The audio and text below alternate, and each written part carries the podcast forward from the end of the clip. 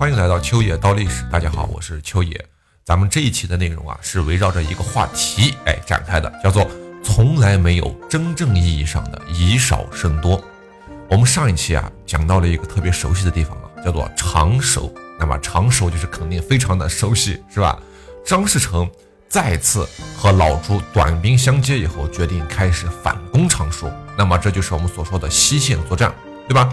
但是后来西线战场失败之后，张士诚就又把视线重新放在了东方，哎，顺利的打败了苗军。我们上期就讲到这儿了，斩首了苗军的元帅，叫做杨完哲。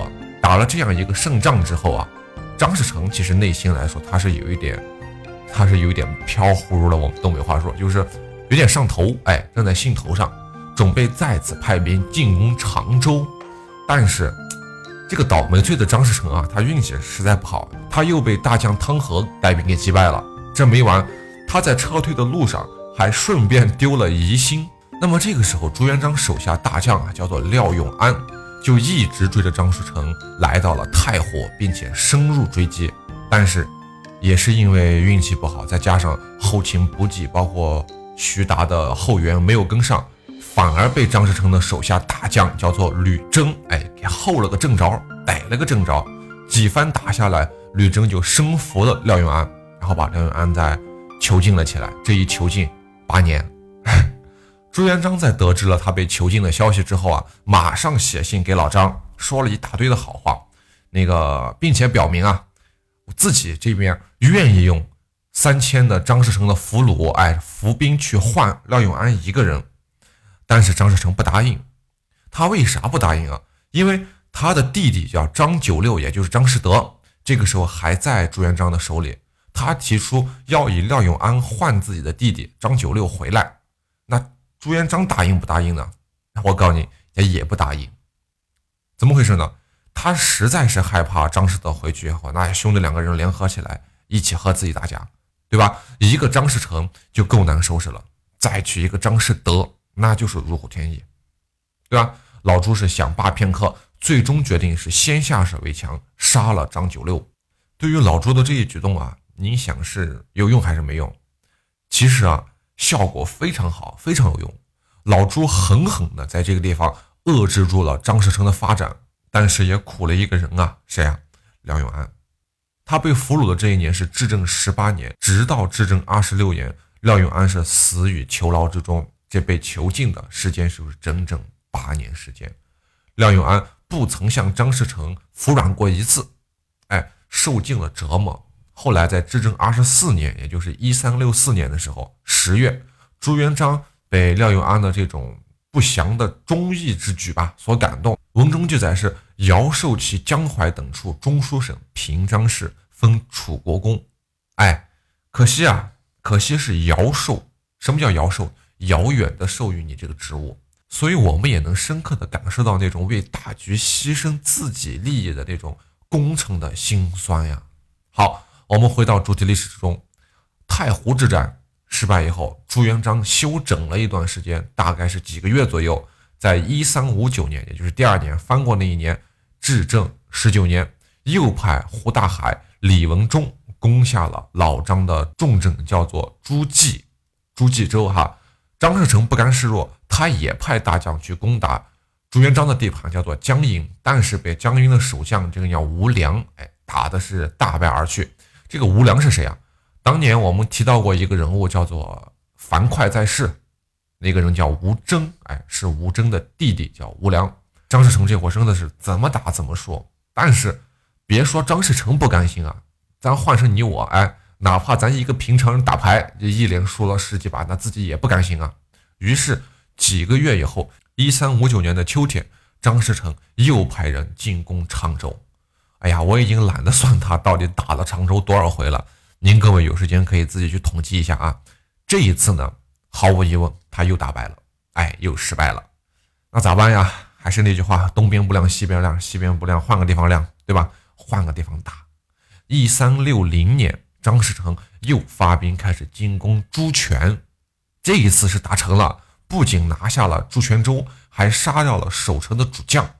我们在这做一个解释啊，朱济州和朱泉州其实是一个地方，但是为啥名儿不一样呢？我跟你说，巧得很。我们刚才第一次提到这个地方的时候，是一三五九年，我还专门强调了一下，是吧？是一三五九年，也就是至正十九年，而且是春天。但是在这一年的秋天的时候，这个地方被改名了，哎，改为了驻泉州。所以我们两次提到这个地方，它名称不一样。哎，之后在大明建立以后的洪武元年，一三六六年，朱元璋又把它改回了驻冀州，其实就是一个地方。拿下了朱权的张士诚，他想进一步扩大自己这边的战果，于是再派大将吕征去攻打长兴。但是这一次，说实话也不顺利，几乎就是怎么去的怎么回来的，没有取得任何战果，当然也没有损失什么东西。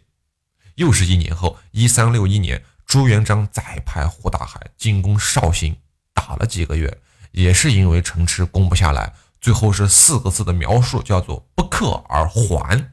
但是在这个过程中，胡将军趁其不备，意外的配合常元成和耿炳文拿下了长兴，就是咱们之前提到的那个地方。最终，张士诚还是坐不住了。还是这年冬天哈，张士诚派遣大将叫李伯升，率精兵十多万去进攻长兴，而且是水陆并进。在这几年中啊，就是从啊。执政十几年，执政十九年、十八年，一直到执政二十二年、二十一年，这个期间，那基本上是朱元璋在和陈友谅大规模的进行战争。张士诚动员的规模没有那么大，就几万人上下，十万人都很少见。张士诚动员这么大规模的军队，这个状态还是很少见的。但是你不得不说，技不如人，他是先胜，最后还是败了，最终被朱元璋安排在长兴的首相。叫做耿炳文，还有常遇春是内外夹击，打的是狼狈撤军呢。好，我们说了这么多，您有没有咂摸出点什么滋味来？哎，就是张士诚他的不管是进攻还是防守，他一直处于一个极其被动的局面。他出兵大多两种情况，您记录一下啊。一个是挨打之后被动的还击，你说他是在防守也好，你说他是在反击也罢，反正像个缩头乌龟一样。你咬我一口，我就一定要还你一口。运气好咬住了，那咱俩扯平；运气不好，就只能自己把头缩进壳里养伤。哎，就这样，等过几天缓的差不多了，就接着把头又撑出来，耀武扬威的，然后又被咬，自己再还击，再看运气，他就陷入了这样一个命运的死循环，就没有办法。然后第二。就让第一点嘛，第二点，在和老朱干了一架之后，他发现自己没捞到好处，于是采用那个咱们刚才说过好几次那个话，叫东边不亮西边亮，哎，去欺负欺负那些不如自己的小弟们，抢抢人家的地盘，然后等钱够了，兵够了，就又去找老朱打架，哎，往往这种时候是两个人有赢有输的，几乎是五五开，谁也占不到便宜。所以咱们综合上面两种情况啊，来看一下，第一种情况下。肯定是老朱占了便宜的，你不用想，因为打了低价你就赢了，是吧？第二种情况下，两个人看似谁也没占着便宜，五五开，实际上还是老朱占了便宜。为啥？因为这两个人是先干了一架，打输了之后，张旭、张士诚才去报复他的小弟们，然后凑足力量，最后再和朱元璋打，然后五五开，明白了吧？所以还是老朱实际上占到了一点便宜。两相里一合计，那您就明白了，老朱其实占的便宜不少啊。那么对于那个时候的张士诚来说，这可不是一件好事儿，他心里就跟吃了屎一样，可闹心了，是吧？您一定也看得出来，张士诚和陈友谅是一样的，他们对于攻城的目的性其实并不是很强，尤其是在自己这边不占优势的情况下，更是这样。虽然说张士诚和陈友谅的整体实力要远强于朱元璋，但是。由于他们内部的官僚体系不如朱元璋的健康，兵力的分配也不如朱元璋的合理，就导致他们在某些具体的战斗环节中，并没有办法集中所有的力量来对敌，这就导致朱元璋，你看似他的很多战役都是以少胜多，其实，在具体的战斗当中，朱元璋往往都能在最关键的时刻集中自己所有的力量去攻击对方的那个薄弱口。我们举个例子啊。在鄱阳湖之战中，一个过程中，陈友谅的军队是朱元璋总量的四倍，但是在最后火烧汉军战舰的那个战斗中，朱元璋发现了敌船不便于行动的弊端，就集结了所有的力量去进攻汉船着火的战舰。但是汉军这边能反应过来的人是少之又少，所以说，你说这样的战斗中，这样的环节中，到底谁多谁少？所以我一直比较信奉一句话啊，没有真正意义上的以少胜多，在具体的战斗中。胜利的一方往往都是能够集中优势兵力和所有的强大力量去对付对手的薄弱环节的。从这一点来说，人数少的一方反而他变成了人数多的一方。哎，那我们再来看看张士诚，在他吃了这么多亏以后，又发生了什么啊？呀，我们说是“否极也有小泰来”，这话怎么讲？一三六二年，也就是元至正二十二年。朱元璋一方驻守在金华的大将胡大海，被张士诚手下的两名将领，一个叫蒋英，一个叫刘正，给诱杀了。哎，这件事当时是震惊了整个江南呀，也震惊了朱元璋啊，并且引发了一系列的并发症。这个到底怎么回事啊？咱们详细讲一讲。这个叫蒋英和刘正，原本是那位元朝廷苗帅杨完者的部下。几年前，张士诚杀了杨完者，这二人没有办法，趁机逃了出来，于是投降了朱元璋。来到老朱这边以后啊，因为表现的比较积极和勇敢，胡大海又特别喜欢这两个骁勇的战将，就把他们留在了自己的帐下，做一个偏将。书中暗表示什么叫待之不疑呀？就是对他们是非常非常的信任的。老胡这个人特点，他的性格特点就这样，他特别喜欢有才的人。当年的邓玉就是被他挖掘出来献给老朱的，是吧？而且这个人特别善良，很实诚，所以他对自己的人是一点防备都没有。